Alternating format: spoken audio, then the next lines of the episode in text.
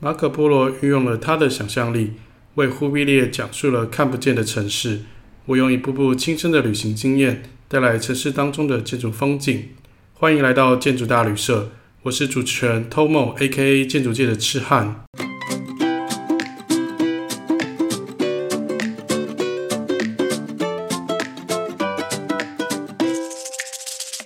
我前几天做了一件事情，就是我终于跟人家联名了。在这个节目开播之后，其实之前也有上过蛮多人的 podcast，不过这一次是真的是用诶我这建筑大旅社这一个主持人的角度去上别人的节目，然后宣传自己的名字。那这个上节目的对象，其实应该蛮多人有知道，因为有听建筑类的 podcast 的话，就是目前国内比较有名的吧。我不敢讲是不是有其他更厉害的节目了，不过就我的观察结果，他算是做了最久，一直有在持续更新，而且有找一些业界的名人来上节目，所以我很荣幸也有这个机会能够上他的节目。他就是我的好朋友博翔所开的建筑家，但其实这也不是我第一次上博翔的节目了，因为博翔在一个更久以前有开另外一档的 podcast，我已经忘记名字了啊。然后那时候我也有上过一次他的特别来宾，应该有三年了吧，三年左右吧。三年前我有上过，那时候是在讲就是，诶，在日本工作的心得，然后还有一些工作的经验、求职的分享。三年后的这一档新的节目啊，我主要是来讲我的建筑旅游，包含本节目的介绍啊，还有 Podcast 经营的一些经验分享。大家如果有兴趣的话，可以去。搜寻他的节目《建筑家》，我也会把他的资讯写在我的节目下方，大家有兴趣可以去找找看。呃，我其实很蛮感谢他的，因为他的关系，所以我这边的听众有慢慢增加的趋势，沾了他一些光。感谢有这样联名曝光的机会。如果大家有兴趣的话，也可以去听他的节目，因为他的节目是在讲关于建筑产业里面的各种工作八卦这样。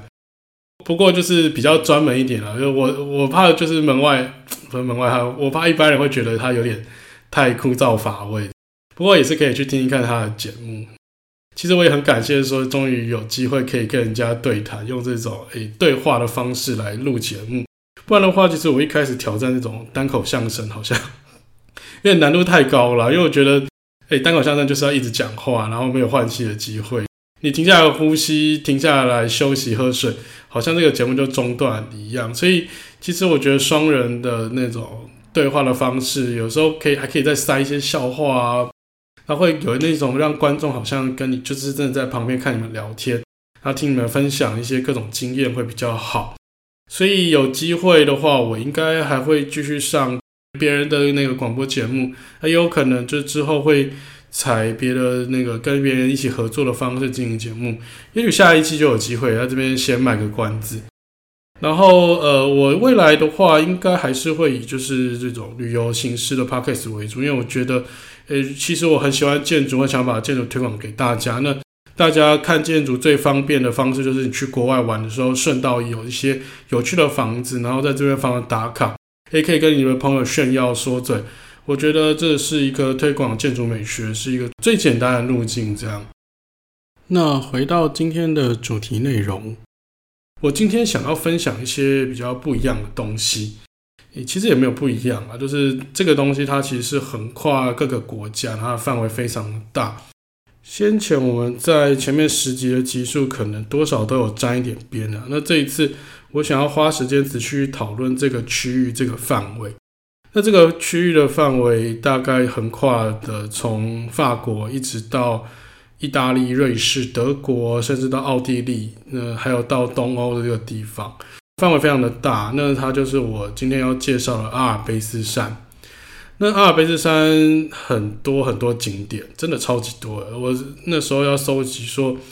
去瑞士、意大利一定要去阿尔卑斯山挑一个景点。那时候我就在思考，到底要去哪里才好。像法国的话，就有所谓的白朗峰啊，然后像在瑞士啊，就有什么少女峰啊，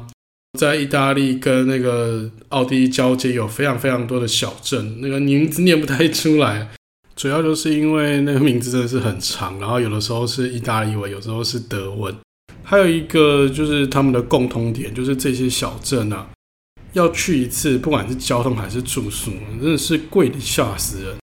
但是没想到说，因为这些地方有点太偏僻，所以他们的火车往往都不是所谓国铁营运的，都是由私人企业所那个新建的。然后因为这些火车它新建难度高，维护的费用也很高，所以你上去任何一个小镇，或者是你要去那种什么少女峰啊，或者要去什么白朗峰，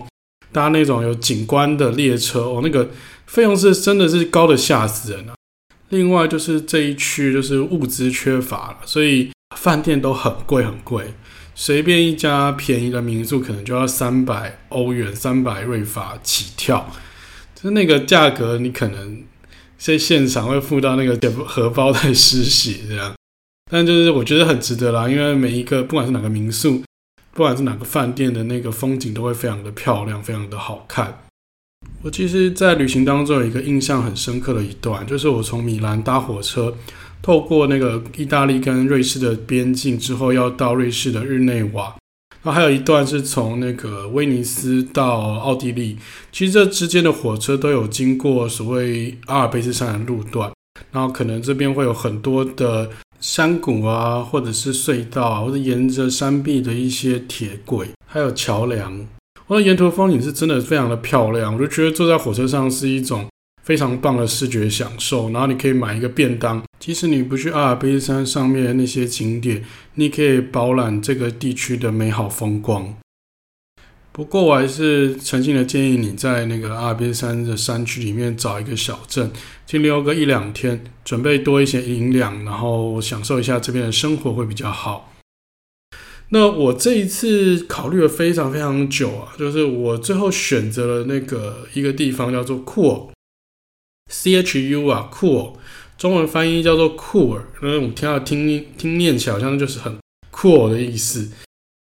那为什么会选择库尔这个小镇呢？那其实我是想要去看一位建筑师，叫做 Peter Zumthor，诶，这个瑞士建筑师他所设计的一个。温泉饭店，那这个温泉饭店在建筑界非常的有名。那另外，它的个公司的总部也在库尔，所以他在库尔里面，虽然这个小镇很小，大概几万人而已，他做了大概四五样的建筑物。所以我就决定说，我要来这个库尔这边研究一下，在这边探访一下。那这个地方其实它很简单，它并不是真正的阿尔卑斯山上，就是它其实是在山脚下。那如果你要去少女峰啊，或者去阿尔卑斯山其他的小镇的话，你可能就必须要从这边搭库尔的那个特快车，或者是一些登山火车，或者是缆车，就是从这个地方出发，就被很多观光客当做是一个诶、去阿尔卑斯山的起点的中继站这样子。那它的交通非常的简单，欸、也说简单也不简单啦。那它交通其实就是很单一线，就是你从苏黎世出来，然后先搭可能高铁。呃，到了库尔，然后如果要去那个其他地方的话，可能再转那种地区型的小火车，然后再搭缆车或搭巴士这样。那其实你用普通的火车通票啊，或是瑞士的那个半价卡，或是欧铁的那个 Europass，就是都可以抵达，所以它非常的方便。那相相较于你如果接下来要去那个少女峰的话，你会发现少女峰就是来回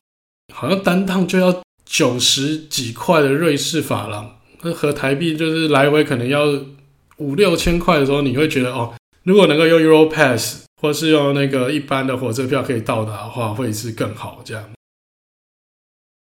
那如果要去库尔的话，要怎么去呢？那其实刚刚前面已经有提到一些，它真的蛮简单的。你从最近的城市苏黎世搭高铁的话，大概一到一点五个小时就可以到。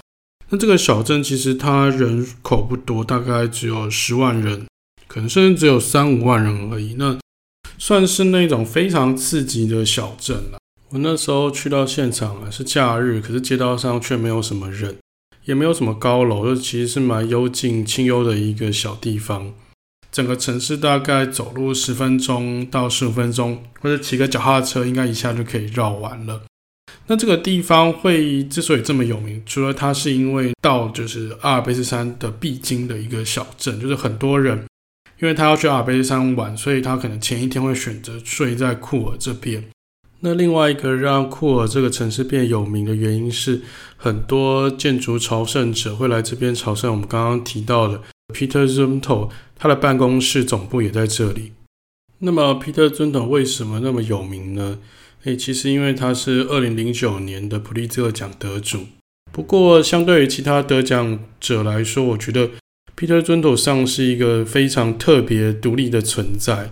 因为他的作品啊，其实都非常的集中，集中在他的家乡瑞士啊，还有奥地利、德国等等的地带。还有几个比较小的是在挪威，然后一直到近期，最近才听到一个他在 LA、在洛杉矶也有一个美术馆增建的工程案子。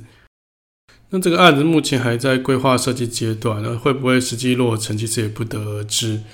还有一个让他我觉得很独特的原因，其实就是。他的案子规模都好小，小到就是像是什么小住宅啊、小饭店啊，或者一些装置艺术等等。也比较大型规模的，就是我之后会在阿尔卑斯山里面讲的温泉浴场。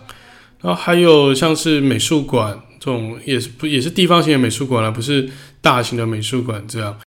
我还记得，就是我去了那个 Bregenz 这个地方，就是在奥地利、瑞士跟德国交界的一个小镇了。只为了看他做那个 Bregenz 的美术馆，结果到了现场才发现那个美术馆在年度整修，不得其门而入，花了很久的时间，结果 到现在什么都没看到，就悻悻然的离开。但是不知道之前有没有分享过。总结来说啊，以他作品的量以及他的规模来说。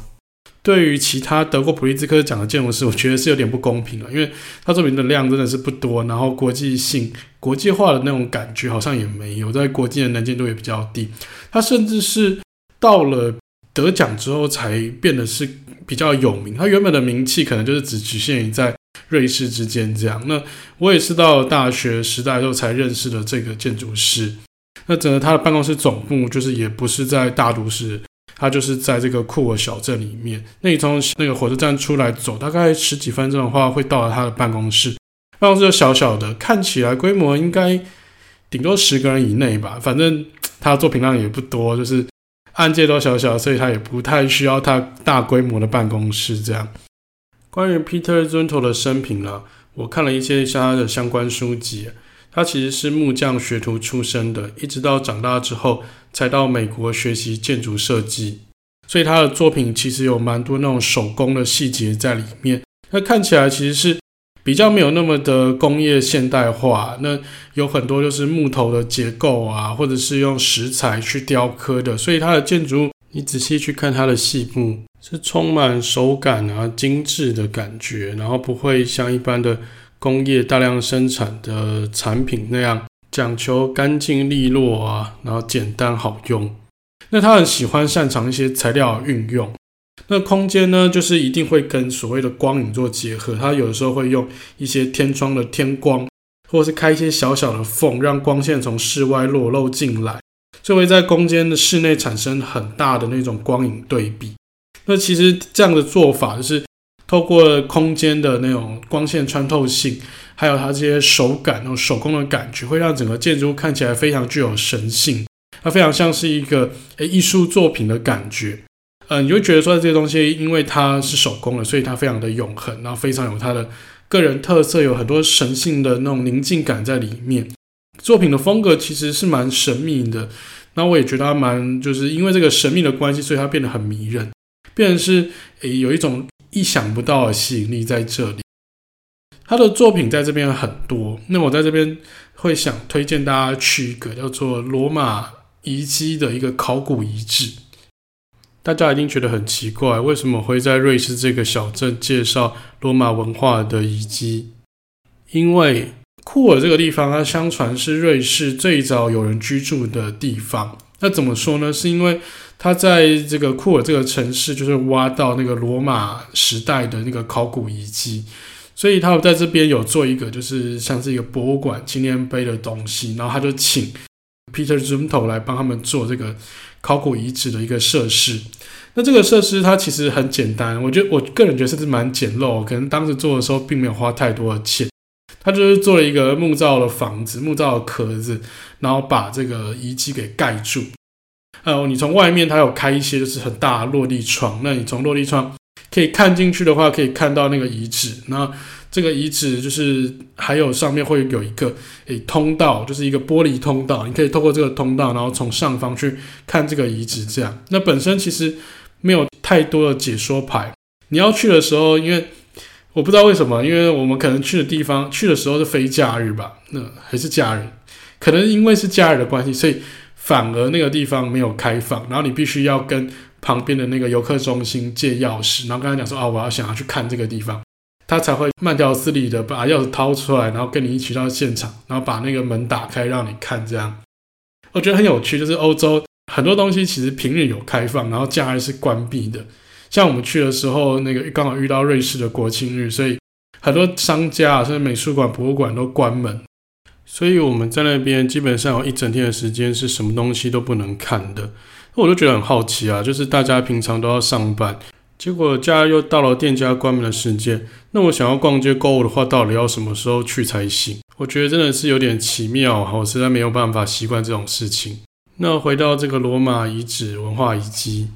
这个空间最主要是要保存那个罗马的考古工作遗迹，还有展示当时的那个罗马文化，以及罗马文化如何影响到整个全欧洲的一个保存机构。但其实空间的布局十分简单，它就是由几个方盒子，总共三个方盒子所构成的。然后它也没有说太多的那什么展示牌，它就是靠人们进到这个展示空间之后，用光线、还有走道以及一些漂浮在不同高层的平台，来就是让你实际的体会、亲自的去诶体验这整个罗马文化、整个考古遗迹的一个体验设施。整个空间由三个方形的盒子所构成的，然后这个盒子它其实用了很多很细的水平木格栅包覆，远远的看会像是石墙包覆着一个普通的建筑物，但你如果走近之后，你可以发现你是看得到里面的，透过这个格栅，你可以瞥见里面的东西。你可以看到里面微微的光线，还有微微的景象。这样，那晚上的时候，它会把室内的灯打开，然后光线就会从这个木格栅透到室外来，就有点像是一个灯笼的感觉。那我觉得那种暧暧内含光啊，然后在室内又可以稍微感受到室外的光线透进来那种感受，是非常具有神心的，啊，非常是有那种阴翳里在，非常具有禅意的一种享受。那因为这些空间它。只靠外面的这个格栅的光线其实是不足够的，所以它在这三个方形的盒子之中都做了一个三个天窗，每一个盒子里面都有天窗，而这天窗是四方形啊，是三角形的，是几何形式的，那光线就会从这个天窗里面洒下来。这个天窗它并不只是薄薄的一层玻璃而已，它是一个长筒状的一个形式，所以光线进来的时候并不是非常直射，它是有点微弱的，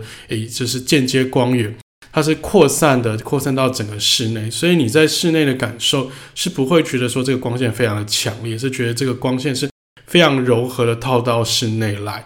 但是因为这个空间它毕竟是要保存就是罗马文化遗迹嘛，所以它不能够让你就直接踏在地板上，它必须要做一些就是诶悬浮在半空中的阶梯在走廊。所以你从外面进来的时候，你先必须要经过一个。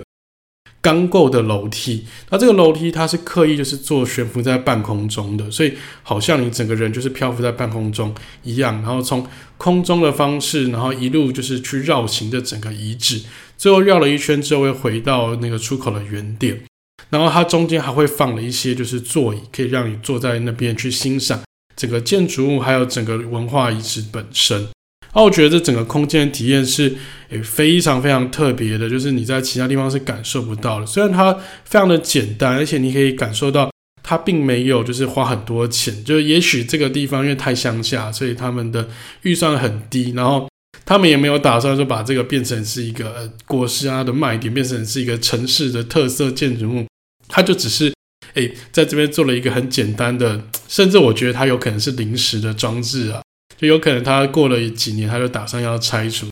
所以我觉得他虽然就是一个很简陋，虽然是一个很便宜的东西，可是他做的非常的用力，非常的用心，而且空间中虽然是粗糙的材料，可是却充满细节，充满手感。你来到这个地方，绝对会让你非常的印象深刻。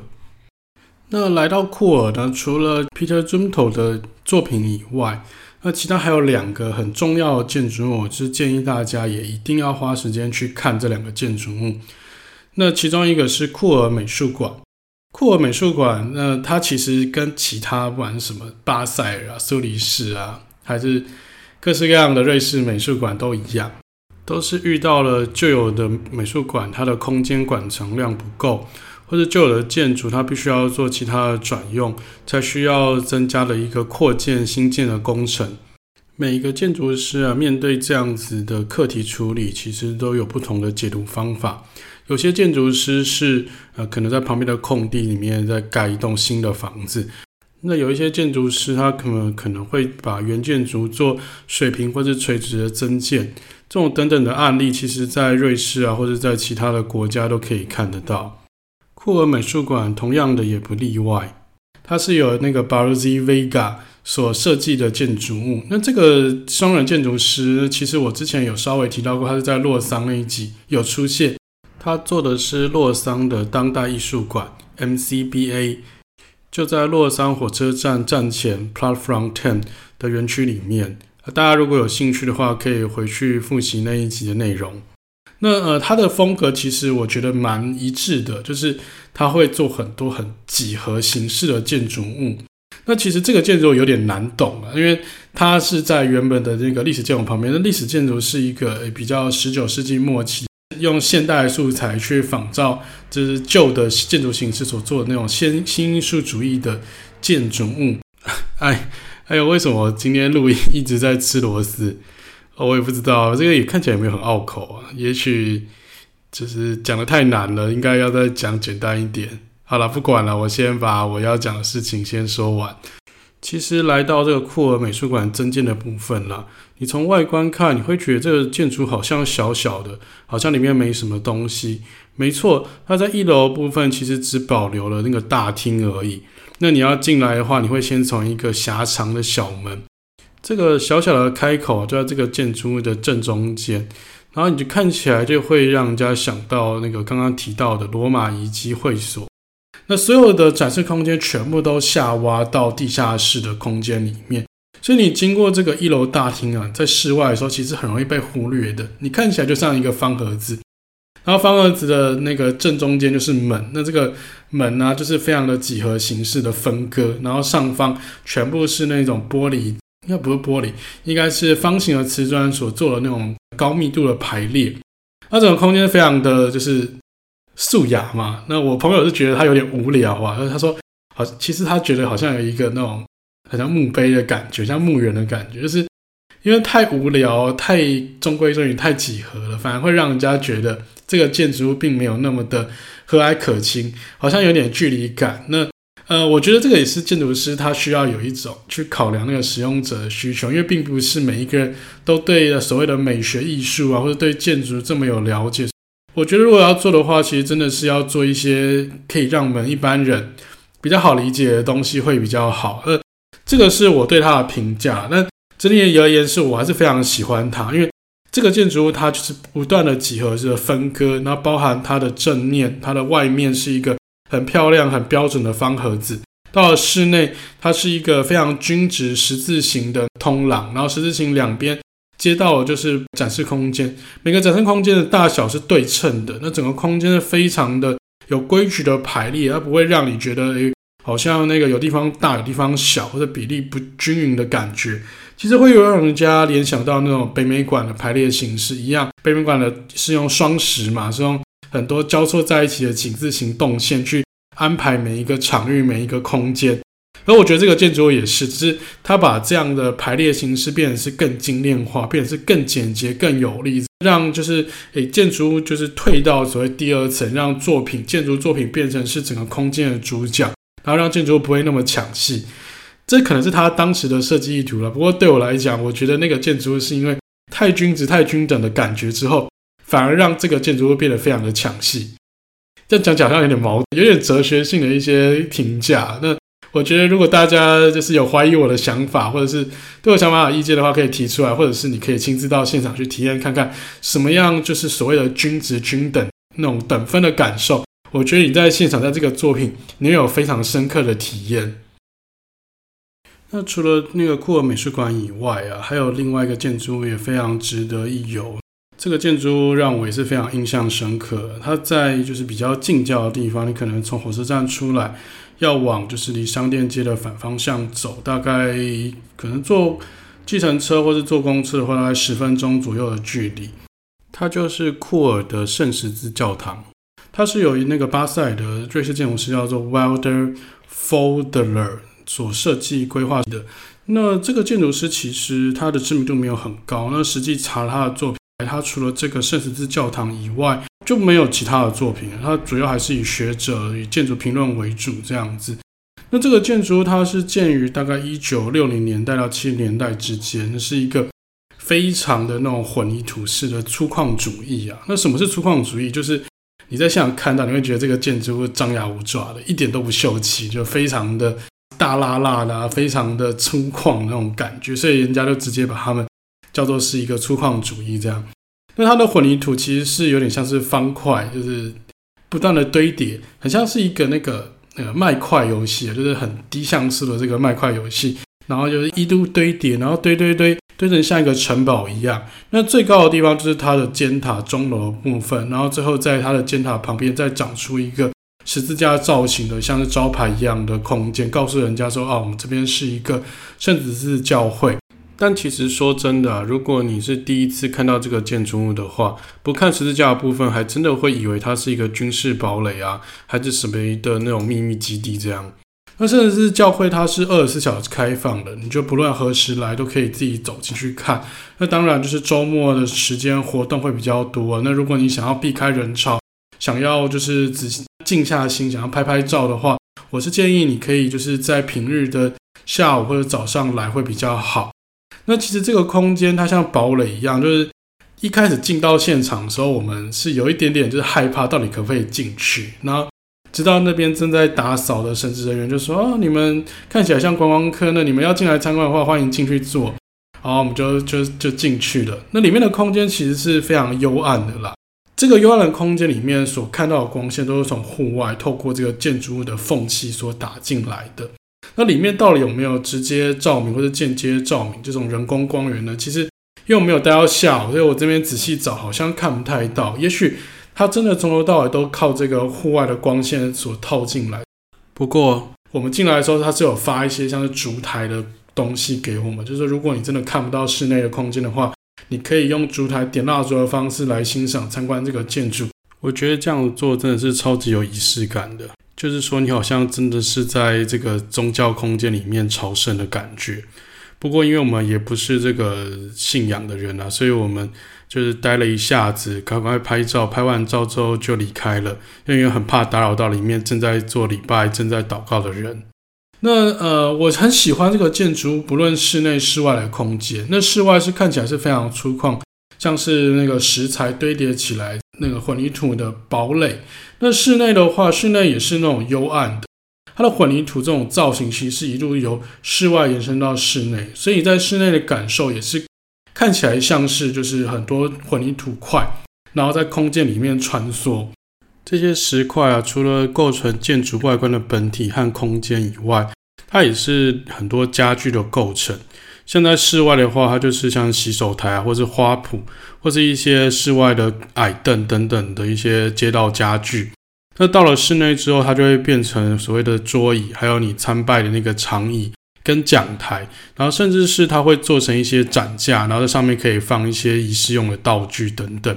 那它在这些展架上面，哎，石块的展架上面，它可能会开一些洞，然后塞一些那个间接照明，塞一些光源，或是放蜡烛烛台在里面。那另外，它也会搭上一些实木的行架。那这些实木的行架的话，会让这个空间从原本比较冷冽、比较野蛮的状态下，变成比较温暖、比较舒适的感觉。那我觉得这个空间感是很一致性的，从由外而到内，然后从里又到外，那整个空间是这样野蛮的石块设计手法，不断的一直延续下去，让你印象非常的深刻，而且你就会觉得这个空间真的是充满各种的细节啊，然后从里到外，然后到那些玻璃啊、装饰摆设啊，什么地方都有细节，然后可以感受到建筑师传然后传达那种神性的感空间。呃，不过这本来就是神住的地方了，所以你来这边真的是会非常的严肃庄严，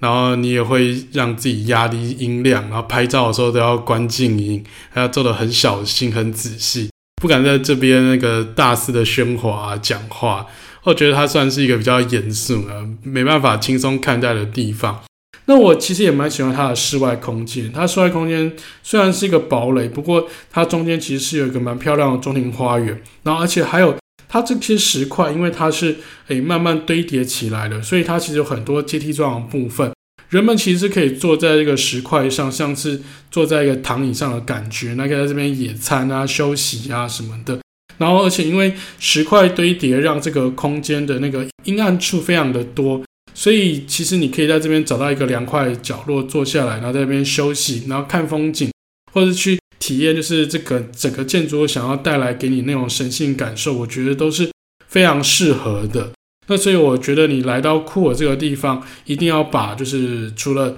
Peter z u n t o 的作品以外，诶，很多人来库尔都只看 Peter z u n t o 的作品，还有温泉浴场而已。我觉得就是库尔里面的这两个建筑，库尔美术馆。跟圣十字教堂也是来到库尔绝对不能够错过的景点。我敢保证啊，这两个建筑物还有 Peter Zumthor 的作品，是你在其他地方都绝对体验不到的公共空间。那我也觉得说，这个作品其实当时来整理资料的时候非常难，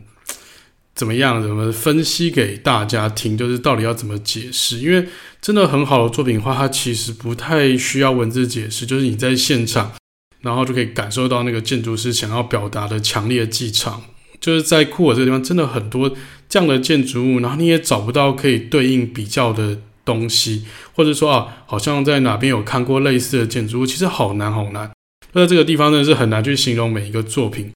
不过因为我这个是。这建筑的 podcast 嘛，呃，没有画面，所以我也只能够尽量用那个口述的方式，然后让这大家可以一口去一同去参加，一同感觉好像自己真的身在其中一样。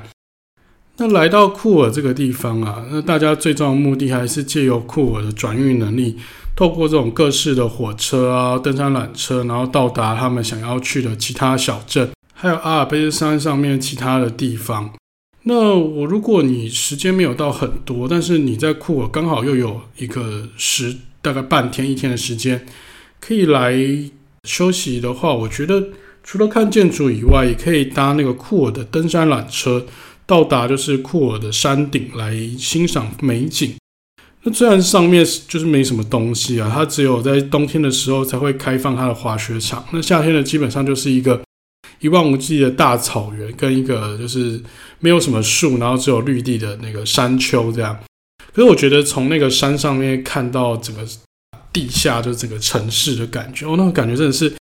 就是如诗如画，像像人间仙境一样。那个缆车在很短的距离是急速上升、急速俯冲的，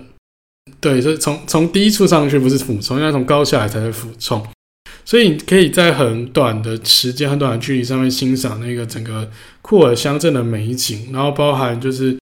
远方的那个小房子啊，还有农田啊，还有更远的高山，还有一些常年积雪的山峰。哦，那整个风景看起来是真的很漂亮的。然后在山上面其实也有一些那景观餐厅，你可以挑一间下来，然后坐在这边吃个下午茶，喝个咖啡，那不知不觉你时间也会流逝。其实有的时候看建筑看太多，拍照拍太累的时候，你真的是需要花一点时间把脑袋放空，让自己沉淀下来，才可以够继续欣赏建筑的美。老实说，那个时候会跑到库尔缆车上，也是因为我们刚好遇到月事的国庆日，然后我们以为就是国庆日应该是很热闹一天，结果什么都没有开，博物馆、美术馆、各种展览馆全部都没开，最后我们只好。跑到那个山顶上来打发时间，但是真的在这边吃着饭，然后野餐啊，买个饮料，都坐在路边，坐在草地上，就是吃起来，那个感觉真的就是四个字来形容啊，叫心旷神怡。真的，我不骗你，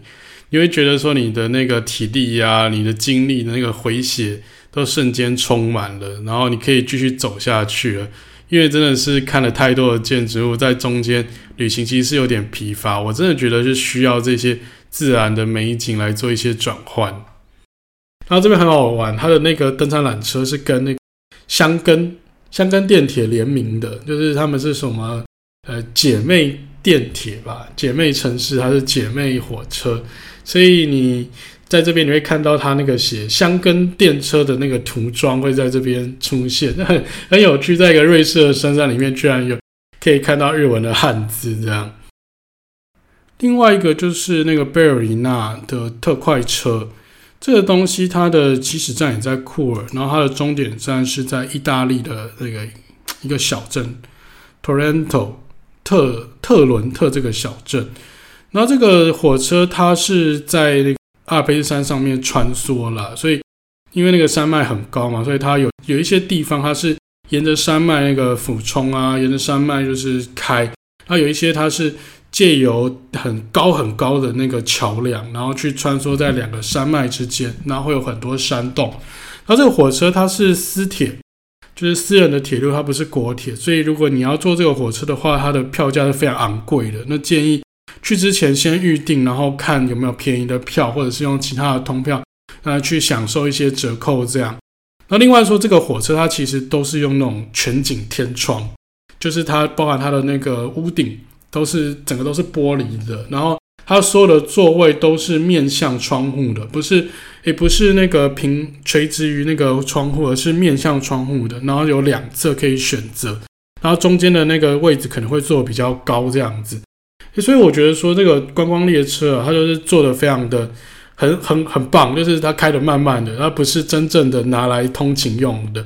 它就是让你在上面享受。那你可以在那边一边看风景，然后一边吃东西。车上也有那种所谓的餐车，你可以坐在吧台上面，一边喝着酒啊，一边吃着下午茶，然后去看风景这样。那其实来瑞士，我是觉得虽然它的私铁非常非常的贵，虽然它的登山列车非常非常的不便宜。真的是非常贵，比搭日本的新干线还要贵，而且又没有任何的通票。可是我觉得你还是可以花钱，因为它非常的值得。因为你看到那个景色啊，是全世界无一独一无二的，就是你很少很少看到火车会在一个两三千公尺这么高海拔的地方在那边穿梭，从乡间都市，然后再到鸟人渊的雪景，到大峡谷。哦，我觉得那个整个就是一个视觉上的饗宴，就是绝对不能够错过的景点。诶，看一下那个时间，好像也差不多了。我原本今天要讲阿尔卑斯山上面的温泉饭店，但就是好像时间不太够，那我们就留到下一集去讲。我其实有点紧张了，因为今天讲的这个城市，相较于瑞士其他的大城市，还有前面几集讲的，都非常的名不见经传，就是。不知道为什么大家好像对这个城市有点陌生。其实我来之前也是蛮陌生，只是我到的现场才发现，哇，原来这个城市有这么多可以看的东西。而且我一直再三提到说，这个地方绝对不能错过，一定要去。就想说，好像 讲的有点太夸张了。不过，如果你真的是有机会到瑞士的话，我真的是诚心建议你可以来库尔停留个一两天，在这边观光一下、看一下也好。那下一集我们会讲我的重点，就是。我整个系列节目的最后最后的一个重点就是温泉饭店 Wells 的温泉饭店 Peter z u n t o 所设计的一个很精彩很精彩的温泉饭店。因为我不知道为什么今天讲话一直吃螺丝，一直口技，然后有的时候想要讲的东西突然话到嘴边就讲不出来。那还是希望大家就继续能够支持我的节目啊。那如果我的节目有什么意见啊，有什么指教需要改正的错误，都麻烦请留言给我的那个 IG 粉砖，或者直接留言在节目下面，我都会一一回复，一一读取。如果你觉得我的节目做得不错的话，也请你给我一个五星好评。也希望透过各位的介绍，将我的节目发送给你的亲朋好友们，推荐他们来收听。那我们这一次节目就到这边，然后我们下次再见，谢谢大家，拜拜。